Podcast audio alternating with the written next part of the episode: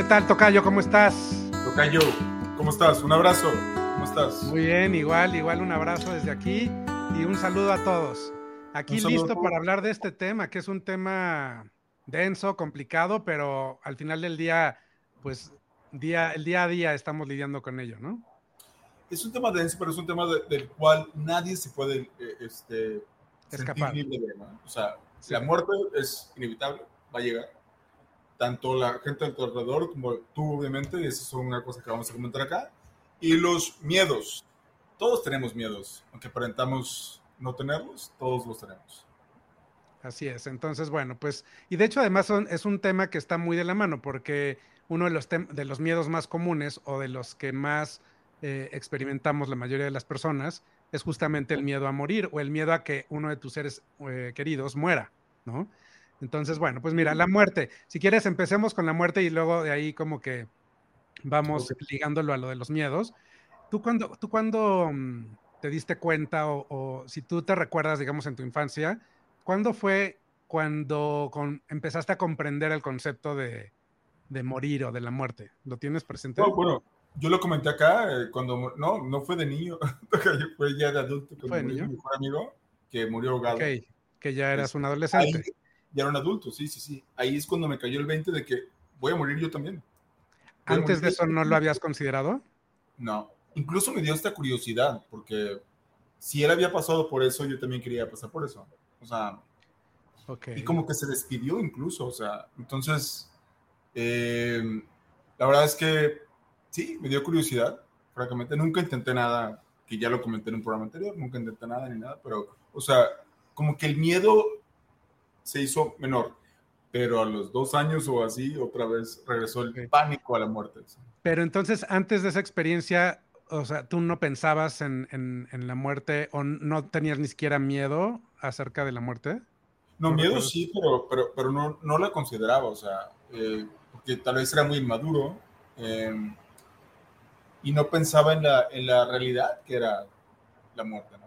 Eh, porque, repito, es un hecho y no podemos escapar de ello. Entonces, sí, además es un tema que mucha gente evita, ¿no? O sea, es, y depende también en la cultura en la que, en la que te, te, crías. Eh, hay culturas que sí hablan un poco más abiertamente de la muerte que otras, que es interesante, no sé si te has puesto a pensar, porque por ejemplo en la cultura mexicana, tenemos todo este tema de, reírnos de la muerte y el Día de Muertos y las calaveritas, que para los que no sepan de, este concepto es que hacen un, un, cráneo de, azúcar, ¿no? Y te ponen el nombre y luego además hay una práctica en donde hacen rimas, ¿no? O poemas que son chistosos acerca de tu muerte. Ah, ¿No, ¿no sabías eso? No. Uy, esa es una práctica súper común y entonces ahorita si puedo busco unas, pero ¿Como este, rimas o algo así? Sí, sí, sí, como rimas que son chistosas, pero hablan acerca de tu muerte, ¿no?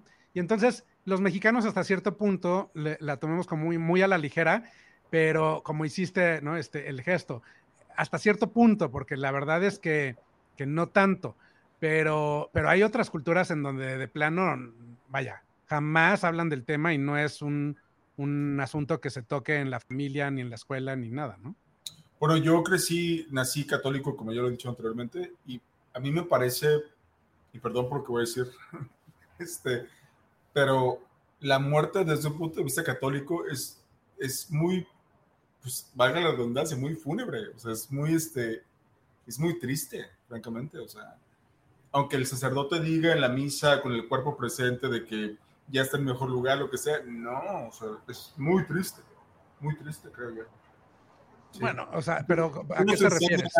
A, verlo de una manera como, eh, como veo mucho esto del el, self-help ahora, de que, ay, ya estás en un mejor lugar, lo que sea. No, no nos enseñan así, la verdad que no. Ok. Eh, sí, digo, lo que pasa es que creo que diferentes personas y diferentes culturas, ¿no? Yo me acuerdo que para mí desde muy chiquito, digo, la primera muerte que yo experimenté fue la de mi abuela, mi abuela materna, y yo tenía 10 años. ¿no? ¿Perdón? Tenías 10 años, ¿no? Sí, tenía 10 años. Y em, la razón por la que me enteré ni siquiera fue porque mis padres me lo dijeron, sino estábamos en, una casa de verano y eh, mi mamá se fue, ¿no? Eh, por esta razón. Y yo al estar buscando a mis papás, de repente en algún momento le marqué a un tío, a la casa de un tío mío, que me sabía su teléfono, la verdad no sé por qué. En ese entonces te tenías que saber los teléfonos de memoria o tenerlos por ahí porque pues, no había, no había este, teléfonos celulares y así. Smartphones. Sí, pero la persona que me contestó me dijo, me dijo, eh, no, están en un funeral. Y yo no sabía lo que era un funeral. De hecho, tuve que ir a un diccionario, claro, porque además no había internet en ese entonces. Este, tuve que ir a un diccionario y buscar la palabra funeral y ver qué era eso, ¿no? Y, y cuando leo la descripción, ahí es cuando me cae el 20. Y, a ver, y era evidente, yo dije, mi abuelita se murió, pero, pero vaya, ni siquiera conocía la palabra funeral, por ejemplo, ¿no? Sí, no, es que es, es muy Bueno, incluso yo tenía como cuatro años, cinco años, no sé qué, y fui a un funeral del, del el papá de una persona, ni, siquiera sé quién era, la verdad, pero incluso hasta le dije, se murió tu papá, o sea, así como, pues no estás consciente, ¿no? De lo que es. Seguramente el, este señor me, me, la rayó todo y con justa razón, porque era un mocoso, o sea, ¿cómo dices eso en un funeral? O sea, no, no, no. Pero es que no nos enseñan, no nos enseñan, no nos educan al respecto, ¿no? No, y de hecho, eh, justo escribí un artículo acerca de este tema hace ya un par de meses, en donde hablo acerca de que los padres, yo considero que los padres tenemos la responsabilidad de enseñarle a nuestros hijos acerca de la muerte. Y, y, eso no es muy común. Eh, de hecho, no sé si sepas este dato, pero por ejemplo, en México, el, el, únicamente entre el 3 y el 4% de las personas hacen un testamento. Uh, ¿3, 4%? Únicamente hacen un testamento. Y lo más interesante del asunto es que estos porcentajes son muy similares en prácticamente todas las, todas las culturas occidentales. O sea, en Estados Unidos va por ahí, ¿eh? no, no me sé el dato exacto, pero estoy seguro que no pasa del 9 o el 10% de personas bueno, pues que hacen. y no hecho testamento, ¿eh? No me, no me vas a oír, pero tienes que hacer testamento. No te entendí. dos años, o sea, no, o sea, hello. Pero como, a ver, creo que mucha gente como él, bueno, no, pero, él, pero la razón por la que hablo, perdón, de lo del testamento es porque te, es un indicador acerca de qué tanto evita la gente pensar en morirse.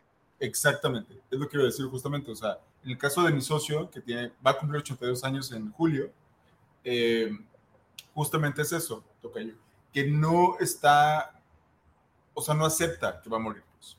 No acepta. Sí, y mucha gente que es también muy supersticiosa cree que si empieza a pensar en ello o, creen que si hacen el testamento se van a morir. Exactamente. Sí. Y no, les tengo malas noticias, amigos. No se van a morir por hacer un testamento. Se van a morir porque están vivos. O sea, todos los seres vivos eventualmente mueren, ¿no? Entonces, no, no te mueres por hacer el testamento. te mueres porque estabas vivo. Si no, si no, estás vivo, no te puedes morir. Híjole, no, qué miedo.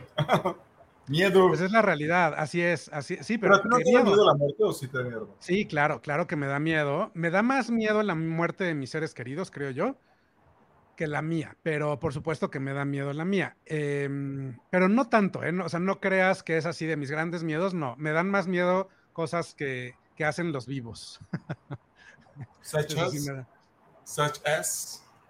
Eh, such as, o sea, mi, mi, mi mayor miedo, yo creo, es eh, tiene que ver con la pérdida de la libertad, con un, con un secuestro o con, con algo, o algo por el estilo. O la cárcel.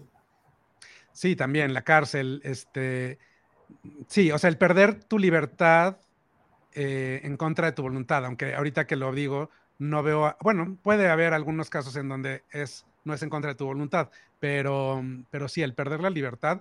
Y me da mucho más miedo que eso, el que se mueran mis seres queridos, ¿no? Este, mis padres, mis, mis hijos, mi, mi hermana, mis sobrinos, la gente que quiero. Binder, so, ya solo me queda temer la muerte mía. Pues ya, eso que dices, pues ya. ¿Y a ti te, da, te da mucho miedo morir o no? Sí, horrible. Sí, yo no sé cuál es el proceso, porque aunque estoy tratando de regresar al catolicismo, estoy tratando de regresar a porque ayuda muchísimo, la verdad. Ayuda muchísimo creer en algo. Em, pues no, no, no creo totalmente en eso. O sea, ir al, ¿qué es el cielo? O sea, I don't know. Pero, como te había comentado, creo, cuando desde que murió mi mejor amigo, me clavé muchísimo en, muertes clínicas y todas parecen tener el mismo patrón. O sea, aparentemente es algo bellísimo morir. Pero mientras no esté ahí, pues... Cuando dices aparentemente hay algo bellísimo, ¿a qué te refieres? O sea, ¿a, qué te refieres? ¿Como experiencia? Es una paz, es una cosa bellísima. No, o sea, he tenido de hecho sueños tan vívidos con respecto a eso, Tocayo, que, o sea, de hecho sí pienso, o sea, ya estoy muerto, o sea, porque sí, mis sueños son muy vívidos. Entonces, la verdad es que todos han sido buenas experiencias, nunca he tenido una mala experiencia al respecto. Ya, yo, yo, la única experiencia que he tenido así cercana es, o que yo creo que es cercana, porque no tengo ni idea, este, fue la primera vez que desperté de una anestesia general. Oh, es horrible. Oh my God. Y, la verdad es que la anestesia general es horrible, es horrible. No, hay gente a la que le gusta y hay gente a la que no. A mí me pareció como muy violento y, yo creo que eso es algo como cercano a, esa experiencia, pero, pero bueno, digo, e, este, no, no sé si lo he dicho o no, pero yo, yo, me, yo nací también en una familia católica y obviamente tengo ese ese upbringing, ¿no? O esa educación inicial. Sin embargo, hoy en día yo me considero agnóstico. Entonces, em, por ejemplo, ahorita que decías, ¿no? De que tienes sueños de la muerte. O sea, yo considero, pues si, tienes sueños de la muerte, desde mi perspectiva, pues sigues vivo, ¿no? una persona muerta probablemente no tiene sueños, este, ni tiene ningún tipo de conciencia o ninguna experiencia como tal. Pero bueno, ese soy yo. Por ejemplo, que cuando, que cuando morimos, ¿se acaba y todo? O sea, ya no tenemos conciencia, como tú dijiste, o vamos a otra etapa. No, no, no vamos a ningún lugar. O sea, es, se apaga el switch, se acabó tu vida, no hay más. Y, y no hay más. Y, y, algo que a mí me da un poco de paz es que no podemos experimentar la no existencia. Entonces, en el momento en el que dejas de existir, pues dejas de existir, ya no experimentas nada, ni a ti, ni nada. Entonces, o sea, nunca vamos a experimentar, y si lo ves desde ese punto o aspecto filosófico, eh, nunca los seres humanos vamos a experimentar la no existencia. ok, so nothing happens. No, no, it does happen. O sea, dejas de existir, pero, pero tú no, tienes conciencia, ¿no? Es lo que quieres decir, ¿no? No, no tienes conciencia y, y, menos tienes conciencia del yo. Bueno, eso es lo que yo creo. O sea, dejas de ser tú. Entonces, al dejar de ser tú, pues ya no eres tú. Entonces, no es como que, eh, o sea, todo lo que nos imaginamos, esto creo yo, ¿no? Todo lo que nos imaginamos acerca de lo que va a pasar una vez que moramos, que puede ser, vamos a extrañar a nuestros seres queridos, pues no, ya no lo vas a poder extrañar porque ya no vas a ser tú y ya no vas a tener los mismos mecanismos que tenías como un ser humano. Entonces, no, eso lo piensas ahorita que estás vivo, pero una vez que estés muerto, probablemente no. Ahora, lo sé, no, no tengo ni idea. Nadie sabe, nadie sabe qué, es lo que pasa, ¿no? Que ese es uno de los grandes misterios y enigmas. ¿Cómo? Pero tú crees que nada pasa, básicamente. Es que yo no diría que nada pasa, dejas de existir, o sea, eso pasa. Pues eso es nada, o sea, es como la nada. O sea, tú te refieres a que te quedas como dormido. Eh, no, bueno, está en la nada, así como antes de nacer.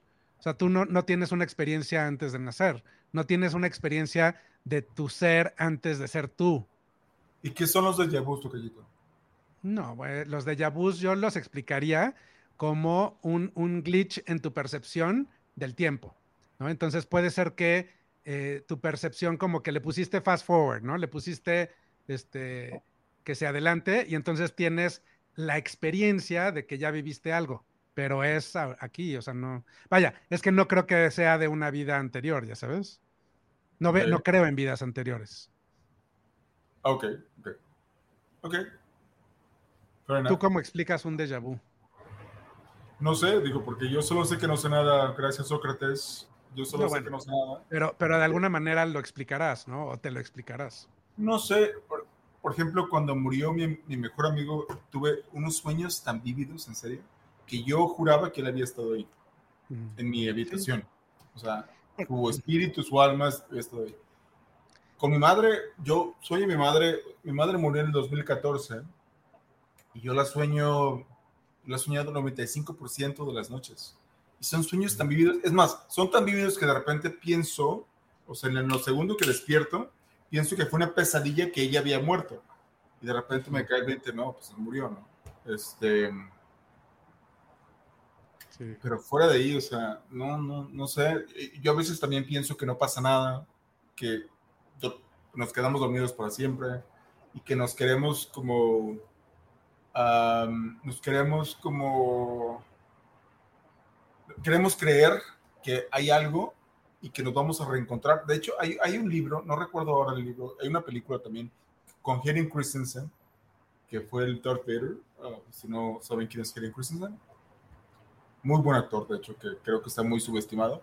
Pero bueno, hay una, yo me acuerdo que leí el libro y era de un sacerdote cristiano que en la película hace Henry Christensen. Entonces me, lo dieron a mí, no sé por qué, digo, me, pareció una imprudencia, me lo dieron como un mes antes de que mi mamá muriera. Eh, y yo cuando empecé a es cristiano esto, van a decir que Jesucristo y la, la, la, entonces ya dejé de leerlo, pero vi la película después. Y no, ¿eh? Es como completamente diferente. Él, narra lo que él supuestamente vivió porque tuvo un accidente así horroroso de en coche entonces él narra, estuvo muerto como por cuatro horas, algo así. Entonces él narra lo que él vio y vivió. Y pues nuevamente es como muy hermoso. Y ve a toda la gente que se le ha muerto cerca de él. O sea, I don't know. Sí, no, y, hay gente que reporta ese tipo de experiencias.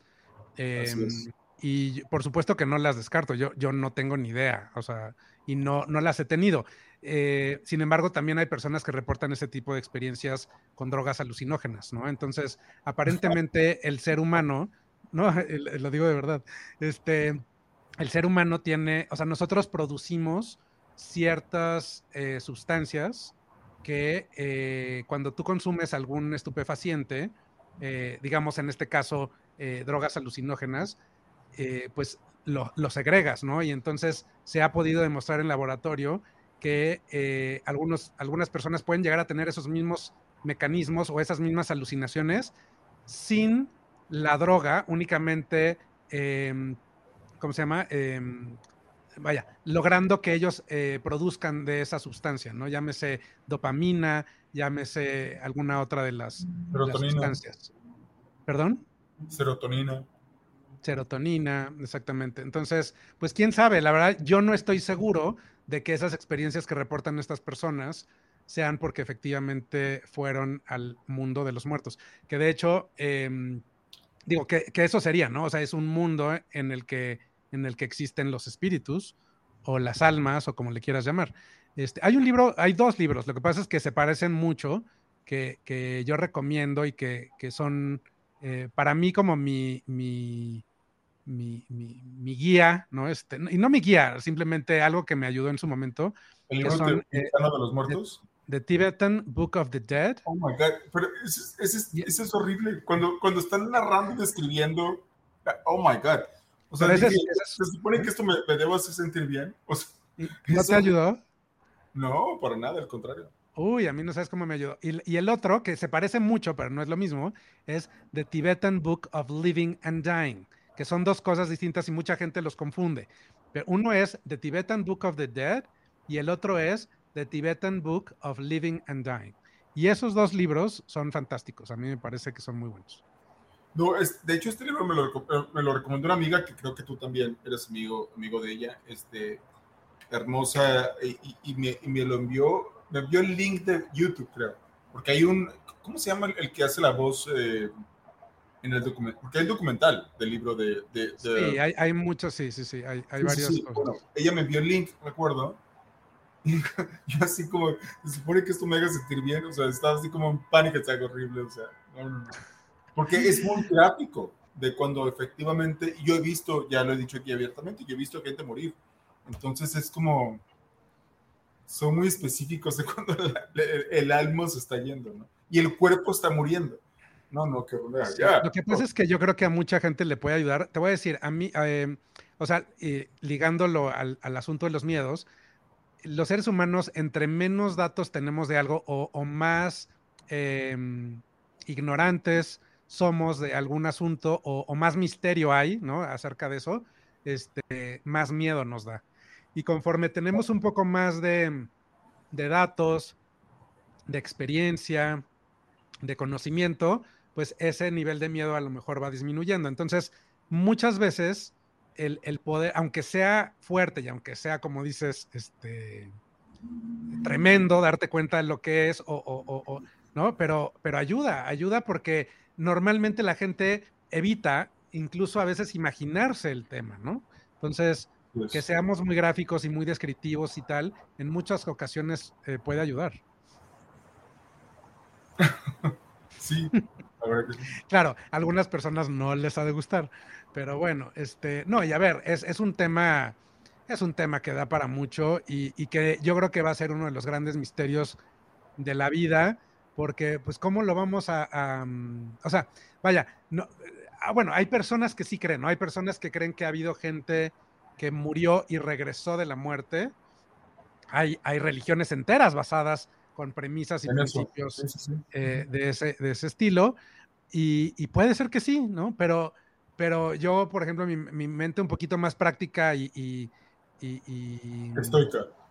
Estoica dice, bueno, ¿y cómo sabemos? O sea, ¿cómo, cómo sabemos que realmente se murió, no? Entonces, pues probablemente no, probablemente no se murió. Ahora, Tocayito, ¿tú crees que cuando uno va a morir, uno, uno lo siente? ¿Como que ya te queda poco tiempo o no? O sea, como una premonición, como que tú, ¿sabes? Pues depende, ¿no? Yo creo que... Yo, yo asumo, asumo, que cuando te vas a ir, pues sí, o sea, es, es like a big deal, ¿no? Entonces, yo creo que sí debes sentirte algo, no sé.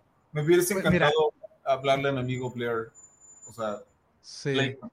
si, si él sintió algo, I don't know. Mira, no lo sé, o sea, yo digo, probablemente sí, sí, por ejemplo, tengo una enfermedad terminal y pues, no, ya sé que quedan pocos. No, pero ahí sí, ah, no, perdón, pero ahí sí estás consciente, pero digamos, no sé, que mueres en un accidente, mueres. No, no, no, no. O sea, no, por eso yo te iba a decir, o sea, si tienes una enfermedad terminal o si ya tienes una edad avanzada y, y pues más o menos, ¿no? Pero, pero así como que, o sea, no creo que podamos predecir el futuro. Entonces, no, no, no, pero, pero, pero, que sientes como que, o sea, ya te vas a ir, o sea, no sé. ¿En ese instante? O sea, en el instante de que te mueres? No, no, no. Por ejemplo. Cinco minutos este, antes. Mi mejor amigo, que ya he hablado de él, y creo que en este programa también, eh, como los últimos dos meses, por ejemplo, lo, noté, lo notaba diferente. Eh, y el día, que, el día que él fallece, eh, yo comenté que lo vi 20 minutos antes. Pues se hace cuenta que yo se iban a meter a nadar a una playa donde no, se, no estaba legalmente permitido nadar. Entonces, yo normalmente diría, go ahead, go, you know? o sea, pero ahí, recuerdo cuando, cuando él me contó la historia, no me agradó. Entonces, bueno, ese día, me acuerdo que se quita la camisa y se queda en shorts y dice, vamos a nadar, ¿no? Entonces yo iba, iba a ir al noticiero que tenía yo en Televisa y él se, él se dio cuenta que yo me había molestado por eso pero hace cuenta que voy caminando hacia mi coche y abre una ventana y dice, pero vamos a regresar, ¿verdad? Porque es porque ese día vamos a celebrar el aniversario del programa que teníamos. Pero vas a regresar, ¿no? Pero una, una cara completamente diferente. Pues sí, le digo, sí, claro. Y ya me voy al coche. Cuando me voy a subir al coche, él sale por, la, por una puerta que estaba de la cocina y me dice, puedo decir esta palabra, eres un...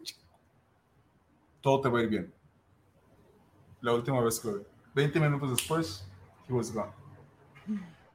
no sé, no, sé, yo tampoco no tengo idea. Puede ser, puede ser que sí, o sea, puede ser que de alguna manera él, o sea, puede ser, no lo sé. ¿Existe la posibilidad? Claro, claro que existe. Sí, sí, sí. Entonces, yo no sé, o sea, repito, como el, caso de mi amigo que murió el fin de semana, no ese fin de semana, el anterior, este, pues no sé, quisiera haber hablado con él, con mi madre hablé muchísimo del tema de la muerte, ¿eh? muchísimo, porque mi madre estaba ahí cuando su mamá, mi abuelita materna, murió. No sabes cómo hablábamos de la muerte, Tocayo. Y, Ahora te voy a decir una cosa. Ah, perdón, no, termina, termina. No, no, no, ella se fue en mis brazos y no sentí nada. No sentí nada, la verdad. Ni siquiera me di cuenta, o sea, hasta que mi abuela paterna fue la que dijo, ya no respira, que no me había dado cuenta de que estaba, de que ella ya se había ido. Sí, es, es, es, es híjole, yo, yo solamente una sola vez he visto morir a alguien. Eh, justamente entré en el momento en el que estaba muriendo, o sea, un tío mío que estaba internado en el hospital, ya era, era, eran sus últimos días, tenía un cáncer terminal ya muy avanzado. Em, y bueno, eh, pues ahora sí que coincidió que en el momento en el que estaba él muriendo, yo, yo estaba ahí presente. ¿Qué edad tenía? Eh, no, ya estaba, o sea, tenía, no sé, 29 años o 30 años, más o menos. Em, yo, o sea, yo. Eh, mi tío tenía, la verdad, ahorita no recuerdo, pero yo creo que tenía sesenta y tantos años. Este, y sí, es una experiencia muy eh, impactante. Más que nada, por lo menos desde mi perspectiva, el, el ver a un cuerpo con vida y de repente ya no, ¿no? Y, y lo que sucede con ese cuerpo, este, o sea, vaya, en los primeros minutos, no, no estoy diciendo con más tiempo, pero, pero sí ver esa transición. se vuelve frío así. O sea, tener esa transición de, que está vivo a ya no estarlo, ¿no? Y bueno, sí, fue algo muy impactante. No he tenido afortunadamente otra experiencia así, em, pero bueno, es, es, algo muy impactante y, em, y es algo que es... Eh, pues no sé si es realista, pero es, algo con lo que este, vivimos y vamos a vivir toda la vida. De hecho, hay algo que a mucha gente no le gusta cuando digo esto, pero bueno, justo ahorita lo que estábamos diciendo, yo te iba a preguntar, em, o sea, si tú supieras que te vas a morir, ¿qué harías? O, qué harías diferente, ¿no?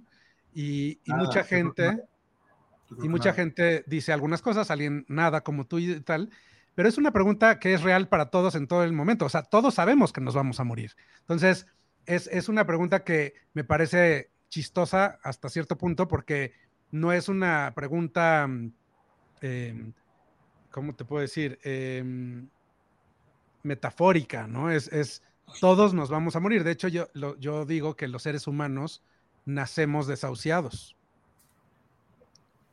Sí. ¿Por qué? Porque ¿qué es estar desahuciado? Desahuciado es que se va a morir. Ya, no hay nada que hacer, se va a morir. Y en el momento en el que naces, en ese momento estás desahuciado, te vas a morir en algún momento. En algún momento de tu vida te vas a morir. Y eso yo lo viví, yo lo experimenté de una manera muy, muy personal cuando nacieron mis hijos. Eh, uno de ellos nació con un defecto de nacimiento, eh, el cual requirió de, una cirugía a los 16 días de nacido y era una cirugía que eh, ponía en peligro su vida, pero más peligro en su, vida tenía de no tener la cirugía. De hecho, la cirugía le salvó la vida, ¿no? Y, yo también fue una experiencia muy fuerte de convertirme en padre.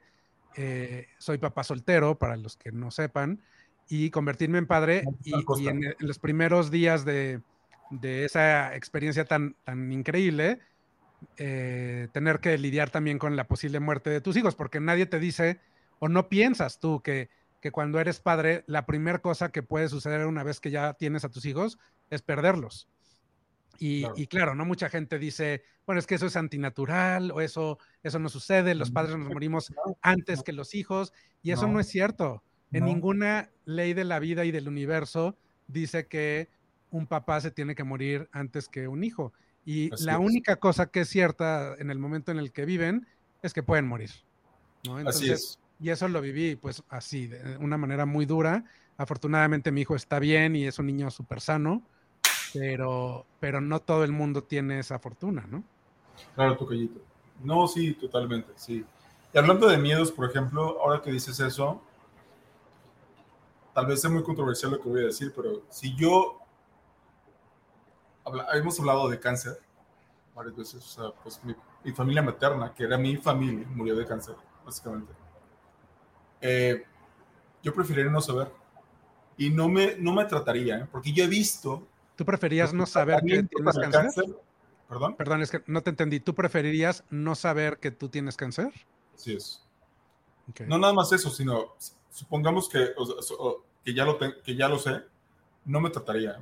Porque ya he visto lo que, lo que hace. He visto las consecuencias del tratamiento y de todos modos se van. Se van de una manera muy... Ah, oh, bueno. y yo creo que cada caso es diferente, ¿no? Yo, tengo familiares muy cercanos que, que sí han estado en tratamiento y que, y que están muy bien y que están en remisión y que, y pues cada quien es distinto, ¿no? Cada, cada persona es completamente diferente. Así es. Pero bueno, pues sí. yo creo que yo no lo haría, francamente no. Digo, ahora lo digo porque, bueno, tú, tú supiste hace un mes que fui a dar al, hospital.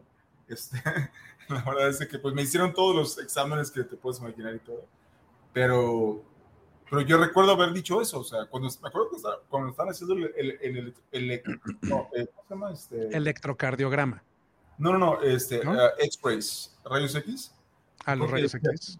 Yo, yo, le decía a la enfermera, estás viendo algo aquí, ¿verdad? Estoy viendo acá. Porque yo obviamente dije, aquí hay algo, ¿no? Y este, ¿no? O sea, solamente. ¿Eres, pero, ¿eres hipocondríaco, toca yo? Uh, no, tal vez. Es que, bueno, tengo ansiedad, ¿no? Entonces yo creo que. Ya.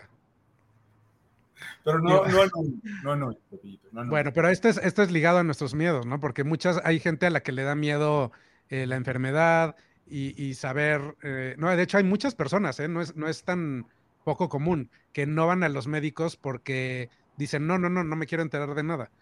Eh, Qué interesante. Y, y, hay gente a la que le da miedo, pues, distintas cosas, ¿no? ¿Qué te da miedo a ti, por ejemplo? A mí, no, a mí me da miedo, por ejemplo, los secuestros, ¿no? Como te dije, me dan miedo eh, la muerte de, de, mis seres queridos, eh, ¿Qué más me da miedo? Eh, bueno, las, las, enfermedades largas y, crónicas, este, que las experimenten también mis seres queridos o, yo, por supuesto que sí. Oh, oh. Sí, o yo. Em, ¿Qué más? Pero yo, por ejemplo, mi miedo en ese sentido opera muy diferente. Yo soy, o sea, súper, eh, ¿cómo te puedo decir? Como eh, disciplinado y yo voy a mis, a mis juntas y mis reuniones con los doctores, me hago mis chequeos, mis chequeos generales, este, o sea, vaya, se, me hago mis pruebas de todo lo habido y por haber, o sea, yo más bien quiero saber. ¿Cuándo? El chequeo general cada cinco años desde que tengo 35. Bueno, sí, desde los 35 años, cada cinco años me lo he hecho. Eh, y luego hay, hay... ¿Te ves esa edad? ¿Cómo? Te ves de Ah, sí, me veo de 35, gracias. ¿Qué quieres? ¿Una, una botellita de champaña? Sí, ¿Algo que te sirvo? No, en serio. ayer me dijeron que yo me veía 34 y dije, oh, I, I, wish. Sí, sí te ves joven, nos vemos jóvenes. Pero bueno, eh, sí, y, y, sí, bueno, el, el, el, asunto es que yo me hago además chequeos este, regulares de, de, de, diferentes cosas cada dos años, cada tres años. O sea, yo voy al, al doctor todo lo que se pueda para que, o sea, yo tengo la teoría, que tampoco es así, pero de que entre más rápido y, y, sí, que, que, entre más sepa y más rápido, mejor. ¿no? Entonces, sí. Yo no quiero saber, porque pues, creo que si sé, aunque sea curable, ya me voy a poner súper hipocondriaco, este, paranoico y ya me, voy, a, voy a morir de, de, de la paranoia. Sí, yo prefiero saber porque el no saber me pone muy mal. Este, ya ves, yo, yo me pongo más ansioso de no saber. Pero bueno, este, y los miedos, los miedos también es algo con lo que todos lidiamos, ¿no? Este, y luego además es interesante porque algunas personas creen que es malo tener miedo. No solamente no es malo, sino que no creo que sea posible no tener miedo. ¿no? Los seres humanos tenemos miedo como un mecanismo de sobrevivencia. Así es, sí, sí, sí, es, justamente es eso, o sea, tenemos que protegernos de mil cosas, entonces el problema es cuando se vuelven irracionales o crónicos. Claro, claro, claro, bueno, creo que esa es una buena distinción que hay que hacer, o sea, están los miedos y los miedos irracionales, que, que creo que mucha gente, eh, básicamente en lo que los define, eh, o la psicología y demás, es que, que son miedos, digamos, que, que, que no, que no o, no, o no están presentes o no deberían de estar presentes de la manera en la que están en el individuo. Así es. Así es. Que son como los panic attacks, por ejemplo, que es totalmente irracional. Claro. Sí, no sé mucho de panic attacks, pero lo que entiendo de ellos es que, eh, que en, en, ocasiones sí hay eh, como un detonador y en ocasiones no lo ubican o no lo identifican y, y puede ser en, en muchísimas circunstancias. Como como. Sí, sí, sí. Digo, yo he experimentado a lo que yo le llamaría un panic attack o un, ataque de pánico eh, muy poquitas veces en la vida, yo creo que dos o tres, y, y ambas ocasiones fue porque yo estaba crudísimo. Entonces, no sé si califique porque nunca he experimentado algo así en, un estando normal, vaya, ¿no? Este... No, sí, de hecho, este, el, alcohol es una cosa muy chistosa porque cuando, digamos que tengas un panic attack, ¿no? Poco alcohol te ayuda, mucho alcohol va, este, te, da el, el, efecto contrario, ¿no? Pero yo siempre he dicho que si tienes, tienes una resaca así espantosa, de hecho, siempre digo vino blanco y adiós. O sea, la primera copa te vas a vomitar, la segunda ya te deja even. Ay, no, qué horror. No te, no te pones borracho. Pero tus panic attacks no, no dependen de estar en un estado así. O sea, tú los puedes experimentar o los has experimentado de, nada. de la nada. Sí, no, no, nada que ver. Ahora, tú dirías que, porque hablando ahorita de miedos, por ejemplo, de el miedo a morir, o hay gente que, por ejemplo, le da mucho miedo volar en avión, o, estar enfermo o cosas así. Eh, o sea, ¿tú considerarías que los panic attacks o los ataques de pánico entran dentro de la misma categoría que los miedos o no necesariamente? O sea, ¿es un miedo muy intenso o crees que sea algo como un miedo que te paraliza? O sea, como una fobia. Sí, exacto. Como una fobia. Sí, tal cual. Eh, ahora, miedos que tengo, pues sí, no soy fan de volar. No soy fan de los freeways o carreteras. A menos que vayamos. Pero sí vuelas. O sea, sí, sí vuelas. o sea, no eres fan, pero sí vuelas, ok. Porque hay gente que no. yo, yo, yo, sí. yo, conozco gente que no se sube a un avión. O sea, Sin drinks. No, no. No se sube. Punto. ¿Y qué hacen? No, no, no hacen. Lo único que. No, no van a Europa. O sea, si están aquí, jamás, o sea, no van a Europa. Y lo, a lo más que llegan es a viajar en coche. Yo, yo también tenía como que esa creencia, pero pues no, eventualmente. Sí, también yo creo que hay extremos, ¿no? Y hay niveles. Pero sí, yo, sí yo conozco a dos personas que no viajan, no se suben a un avión. No es justificable, o sea, porque no es nada cool, o sea, pensar que el avión. Hay una película que se llama, oh my god, se me fue el nombre una película con Jeff Bridges y Rosie, uh, Rosie Perez y Isabella Rossellini de los 90, donde las escenas donde el avión se va estrellando son tan... Ay, no, qué horror. No, o sea, están impresionantes. Y, y, y, me pongo a pensar, porque yo creo que es, es, es, lo que ocurre. Ellos se van, o sea, cuando el avión lleva así y van viendo así el piso, se van, o sea, ya no están en sí mismos, o sea, ya como que se, se van. Yo asumo, su conciencia. Yo asumo que eso es lo que debe pasar, porque imagínate que de repente el avión falle y te vas a estrellar, o sea, no, no, no puedo yo, no, no, no. bueno, eso, eso debe ser terrible, porque sí hay, hay, hay circunstancias en donde pueden pasar varios minutos, o sea, desde que pierden el control hasta que se estallan. Sí, sí, sí. Este, yo no sabía quién era este cantante, Jenny Rivera hasta el día que murió. Yo no de quién era, por ejemplo. Pero se tomaron una foto antes, hablando de si sientes algo que vas a morir, no sé qué. Tomaron una foto. ¿En serio? Yo no de quién era. crees? O sea, ¿y esa selfie está ahí disponible? O sea, está ahí en. Sí, así, cuando se subieron al avión, pues, se tomaron una selfie. Ah, antes de entrar al avión. Sí, claro, sí, sí. Ah, ok, ok. No, no, en el avión. o sea, se subieron al avión, se tomaron la selfie y se estrellaron como a los 11 minutos de haber despegado. O sea, yo no sabía quién era ella, francamente lo admito. Yo no sabía quién era. Este, no consumo ese tipo de música. Pero qué horror. O sea, imagínate que, o sea, porque se desplomó el avión. No explotó ni nada, según yo tengo entendido, se desplomó. Qué horror. Imagínate lo que, lo que debes sentir en ese momento, igual que pasó con este con los helicópteros que pasan tanto Este.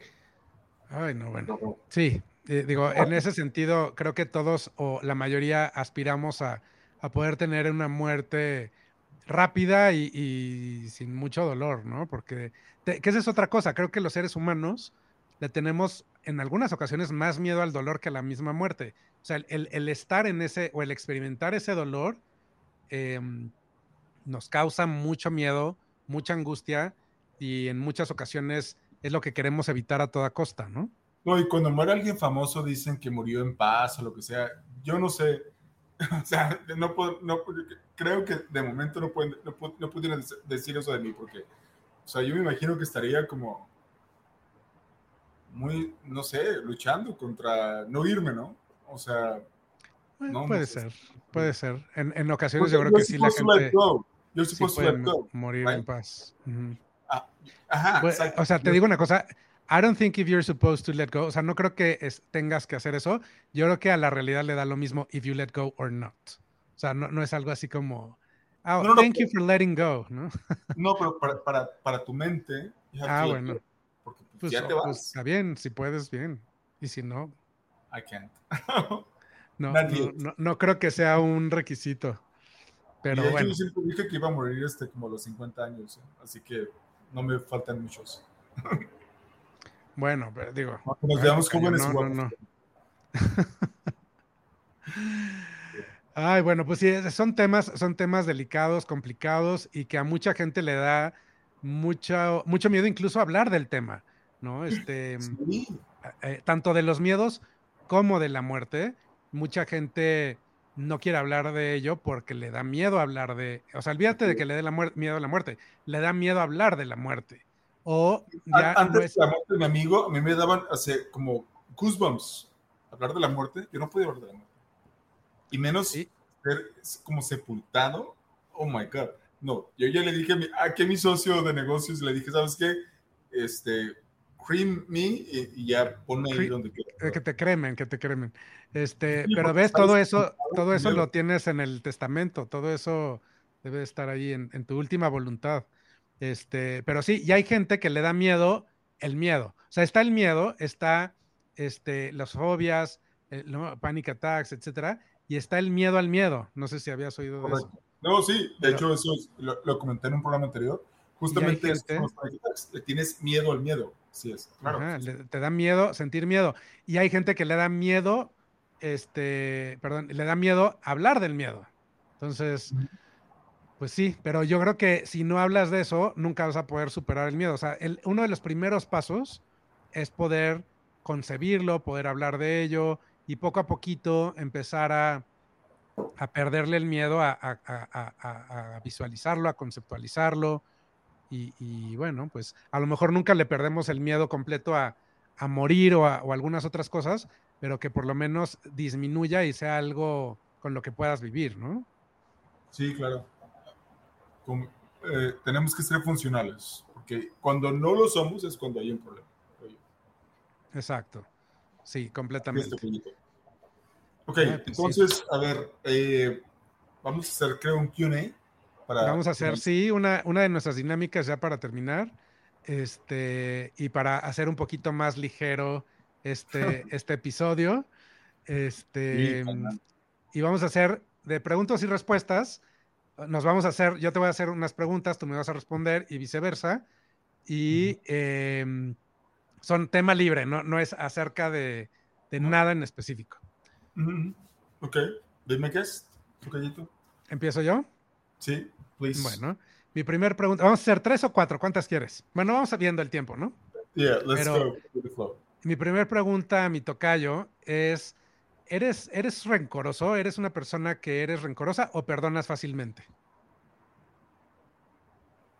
Ah, no soy rencoroso, pero pero tampoco olvido, o sea, y creo que la, la o tendría que haber un cambio en las personas, la persona en cuestión, para que yo pudiera ya rehacer mi vida con ella. digo, tengo mil ejemplos que dar. Este, eh, no, no soy rencoroso, por nada. No eres rencoroso. Lo era cuando era más chavo, pero no, tocallito. Este, solamente es cuestión, insisto, en que si la persona muestra realmente un cambio, entonces I'm up with it. Pero si no, por eso soy el hombre que soy. ok. Ahora vas tú. Ok, tu gallito. A ver, ¿de qué cosa te has arrepentido más en tu vida? uy, uy, Son muchas, pero así de lo que más, lo que más me arrepiento es el haberle brindado o proveído, como le quieras llamar, toda mi confianza a, un individuo y a un grupo de individuos sin haber yo, más bien como una confianza ciega, en el, sin haber yo checado algunas cosas o sin haber yo desconfiado de, ellos. Eso es de lo que más me arrepiento en la vida. ¿Pero te refieres a un aspecto profesional, personal o...? Ambos, profesional y personal. Es, o sea, es el mismo, el mismo individuo con el que tenía esta, esta dinámica, esta relación. Eh, y sí, es, de lo que más me arrepiento, el haber confiado. Y es, triste y es feo, ¿no? ¿no? De hecho, tengo un dilema hoy en día con mis hijos de si les enseño o qué les enseño acerca de la confianza eh, con otros seres humanos, pero la realidad es que la vida me ha ido enseñando que em, pues no puedes confiar plenamente en nadie, probablemente solamente en ti y a veces ni, siquiera. Ni puedes confiar tu ¿Cómo? Bueno, además la confianza se va ganando, ¿no? Es, es algo que, que, se va ganando y que no, no está ya, eh, no se da por hecho. Y justo ayer le decía a una persona que, que, que se oye muy triste, pero, pero yo antes pensaba que era al revés. Yo antes pensaba que yo confiaba en todo el mundo a menos de que perdieran mi confianza. Y hoy en día estoy al revés. Es más bien, no confío en nadie a menos de que te vayas ganando mi confianza. Entonces sí, ya voy ganando. Ya voy confiando. Pero en ti confío, Tocayito. Pues sabes que eres chiqui, confío en ti, Tocayito. Y tú deberías confiar en mí, Tocayito.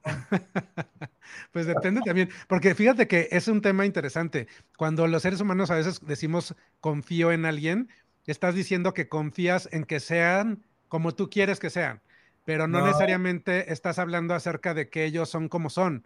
No, sí, porque cuando dices, es que traicionaste mi confianza, no, nadie traicionó tu confianza en ese sentido, simplemente son como son y tú no estabas, no, no sabías. You're not up to it. Ay, Toquillito, no. Pero bueno. you can trust me, you can trust me.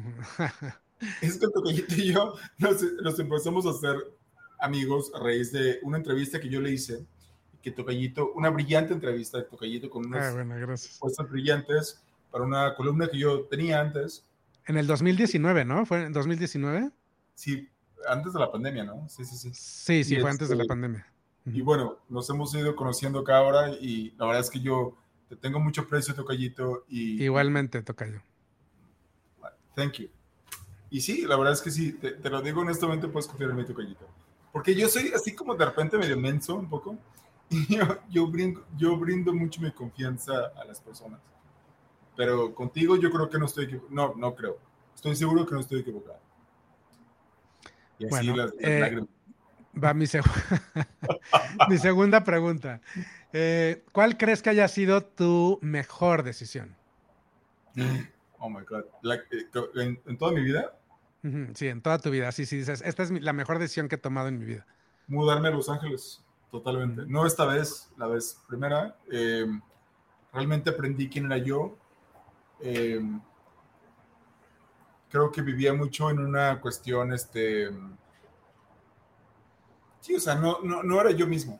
Y cuando me mudo a Los Ángeles, comienzo de yo mismo, veo mis, mis, sí, mi esencia, totalmente. Una cosa tonta tal vez, pero es muy cierta. Yo odiaba hacer ejercicio, por ejemplo. Y ahora soy, creo que soy adicto al ejercicio, aunque no se note, pero soy adicto, o sea, cosas así que me van pasando. Este, sí, yo creo que es mudarme a Los Ángeles. Muy bien. Qué bueno. Qué bueno que Los Ángeles te va bien. ¿Cómo? Sí, sí, ¿Te pregunto lo mismo? No sé, lo, eh, lo que a ti te... No, no, sí, te pregunto lo mismo. Ah, ¿me preguntas lo mismo? No, bueno, mi mejor decisión definitivamente es haber sido padre, haber eh, tenido hijos. Es la mejor decisión que pude haber tomado y y la mejor en el momento eh, correcto, vaya. No antes, no después. Este, soy muy feliz con mis hijos y soy muy feliz de papá. Y soy muy feliz de papá soltero. Entonces, en, en, ese orden. Insisto, como César Costa. Este... a ver, Toquito, pero a ver, cuando tú sentiste eso, o sea, ¿qué te llevó a pensar eso? A querer. ¿A ser papá? No, uy, no, desde chavito. Yo, siempre digo que a los 16 años, más o menos, fue cuando yo Claro, a los 16 años no tienes ni idea, pero a los 16 años fue cuando la primera vez que yo pensé, voy a ser padre, voy a ser papá. Em, o es una de las cosas que me gustaría en la vida. O sea, tú siempre em, lo quisiste ser papá. Desde los 16 años, lo tengo claro. Oh sí. Y, ya nada más era una cuestión de, cuándo y cómo, ¿no? Y obviamente que en esa época y en, y en, digamos, mi adolescencia temprana, eh, siempre consideré que iba a ser papá de la manera tradicional. Pero conforme fui creciendo, llegó un punto en donde, bueno, exploré múltiples avenidas y eh, eh, exploré múltiples avenidas, dejémosle así, y, llegué a la conclusión, em, ya también llegó un punto en donde decidí también que iba a ser papá eh, digamos, tardío, por así decirle, que no es tardío, yo estoy muy contento en haber sido papá eh, en la edad en la que lo fui, pero normalmente en la sociedad es este como que más, ¿no? más joven. Entonces la gente empieza a ir a la universidad y de ahí se casa y ya es, ah, en el momento en el que se casan, ya todo el mundo empieza a preguntar de, de cuándo, ¿no? ¿Cuándo van a tener hijos? Y, y yo no, yo a mí me quedaba claro que yo tenía como muchos planes, que tenía muchas cosas que quería hacer y que el ser papá iba a ser un, impedimento para eso. Entonces, también tenía claro que quería ser papá un poquito más tarde. Y después ya llegué a la conclusión de que quería ser papá soltero y que no, no quería yo eh, compartir esa responsabilidad con nadie, ¿no? Ok. ¿Por qué? Uy, por muchas razones, pero la más, la más básica, digamos, es eh, que no quería yo compartir la responsabilidad y no quería compartir eh, pues todo lo que conlleva ser padre con nadie, ¿no? El, tema de cómo vas a criar a los hijos, a qué escuela van a ir, este, qué van a comer, qué no van a comer, este, todo, todo, eh, ¿no? vamos a, va a haber religión, no va a haber religión, les vamos a enseñar que todo eso Em, digo, o tienes que encontrar a alguien muy, em, muy similar a ti, que tenga ideologías y creencias, que no es nada fácil, pero incluso si eso se da, la verdad, y aquí es a lo mejor uno de mis miedos que, que me llevó a, a, ser papá soltero, el, el, escenario, y mira que mis padres siguen casados, ¿eh? y van a cumplir 50 años de casados el próximo año, afortunadamente los dos em, juntos, pero el escenario de divorciarte o, de, o si no estaba casado, porque tampoco compagino mucho con, con el tema del matrimonio, pero incluso la separación de, de tu pareja y demás, em, yo he visto, no sé, eh, guerras este, tremendas con los hijos y cómo se utilizan a los hijos en muchas ocasiones para, para como si fueran... Eh, Sí, y, y, el miedo a que eso sucediera, o sea, yo dije, yo nunca voy, o sea, no, podría yo pelearme con nadie por mis hijos y el hecho de que alguien me quitara a mis hijos, me muero. O sea, no, no, no, no, no, no, no. Entonces dije, no, la única eh, solución a eso es que yo los tenga solito y que sean mis hijos nada más, no son de nadie más. Muy sí. Eres, sin duda eres un gran padre. Te dije que pero dijiste que pues, no Intentamos, intentamos, pero pues, se hace lo que uno. es un gran padre, la verdad que sí.